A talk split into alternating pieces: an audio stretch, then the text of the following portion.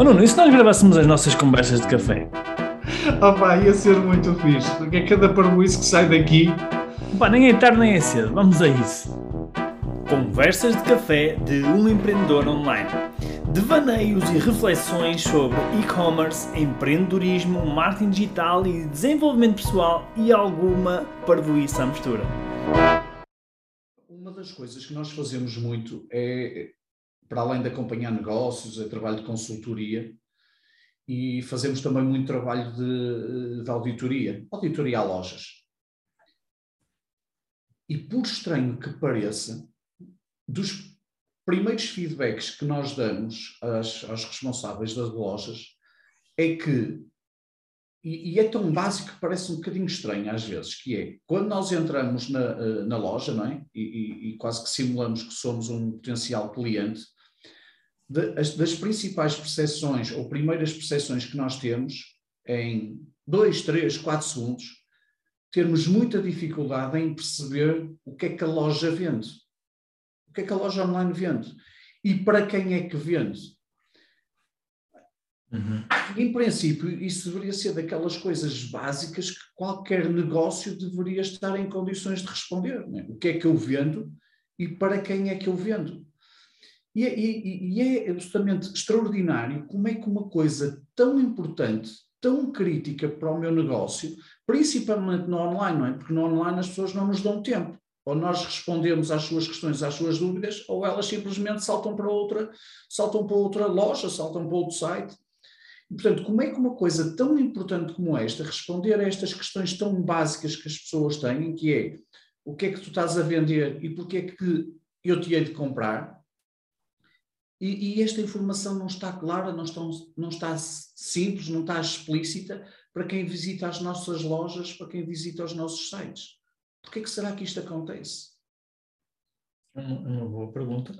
Eu não sei porque é, é que uma pergunta em jeito de reflexão. Eu não sei porque é que será. Agora, eh, eu sinceramente não sei mesmo porque é que, porque é que, porque é que as pessoas não, não se lembram de comunicar isso logo à partida, não é? Eh, agora, eu sei é que isso tem um impacto enorme, não é? No, no, no resultado. Mas se calhar até sei, se calhar até posso alucinar. Eu também vou. Eh, começa tu a alucinar que eu a seguir alucino também. Eu acho que, que, eu acho que a minha alucinação é que nós vivemos eh, não é, dentro da nossa cabeça. nós vivemos dentro da nossa cabeça 24 horas por dia, não é? 365 dias por ano. Nós vivemos toda a vida dentro da nossa cabeça, não é? E então, às vezes, aquilo que para nós é, é óbvio, não é?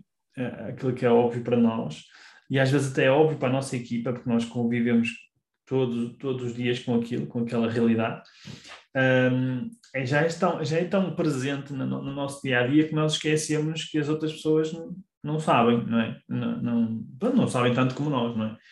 E isso é, isso é algo que, que eu também acho, eu acho que influencia. E outra coisa que eu também acho que, que influencia é nós focamos muitas vezes uh, no nosso, nos nossos produtos, no nosso negócio, no, no, em nós próprios, não é? Nós temos o foco em nós próprios e, e, esquecemos muitas vezes que nós temos um negócio para servir as pessoas e não, e não a nós próprios, não é? Uh, e se nós nos lembrássemos mais vezes que nós fizemos um negócio que é para servir as pessoas, e se, se alguém que está aqui a ouvir não fez um negócio para servir as pessoas, então aconselho desde já a mudar a mudar essa perspectiva ou então a fechar o negócio porque não vai funcionar. Um negócio que não esteja focado nas pessoas não vai funcionar de certeza absoluta. Um, mas se a pessoa não, não, não, não, uh, não tem essa consciência, é fácil a gente esquecer-se de comunicar, não é? De comunicar aquilo que nós, que nós estamos a fazer no mercado.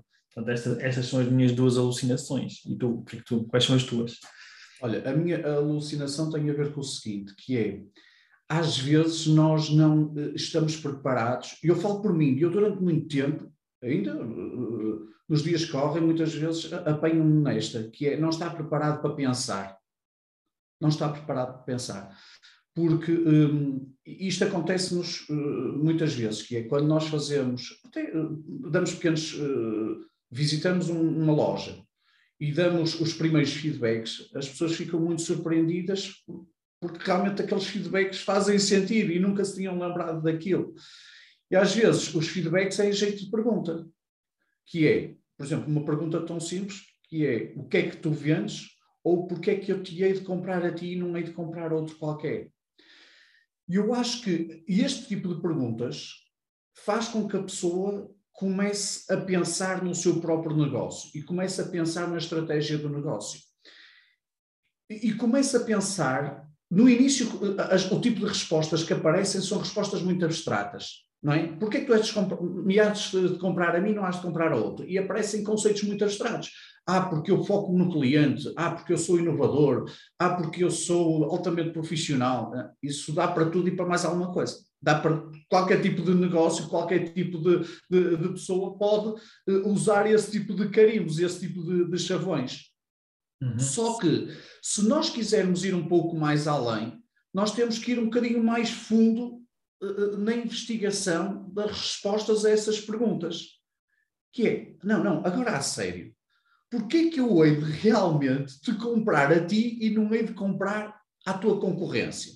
Porquê? Dá-me razões, dá-me argumentos. Explica-me como se eu fosse um teu vendedor. E como teu vendedor que sou, eu vou precisar desses argumentos para vender isso a, a terceiros. E, portanto, primeiro, vai, vou, vai ter que ser muito claro para mim essa informação. E segundo, eu vou ter que acreditar mesmo que aquilo que tu estás a apresentar é a melhor solução possível. Portanto, histórias como eu sou muito inovador, muito profissional, muito foco no cliente, esquece, isso não vai funcionar.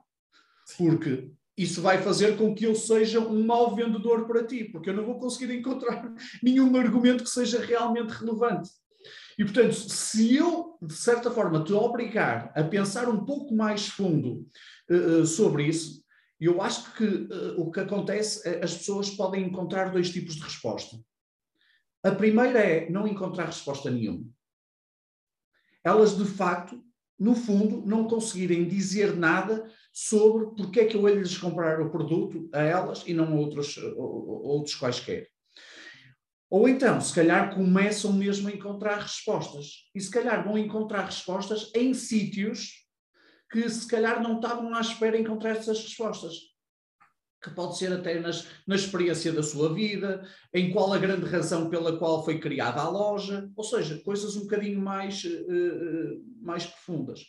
Portanto, eu acho que. Até pode ser a identificação com, com os valores da marca, às vezes. Sim, alguma coisa que seja realmente importante para ela, que seja até tenha valores da própria vida, coisas que sejam mesmo uh, questões uh, críticas para a sua vida, para, para, para, uh, para a qualidade da sua vida.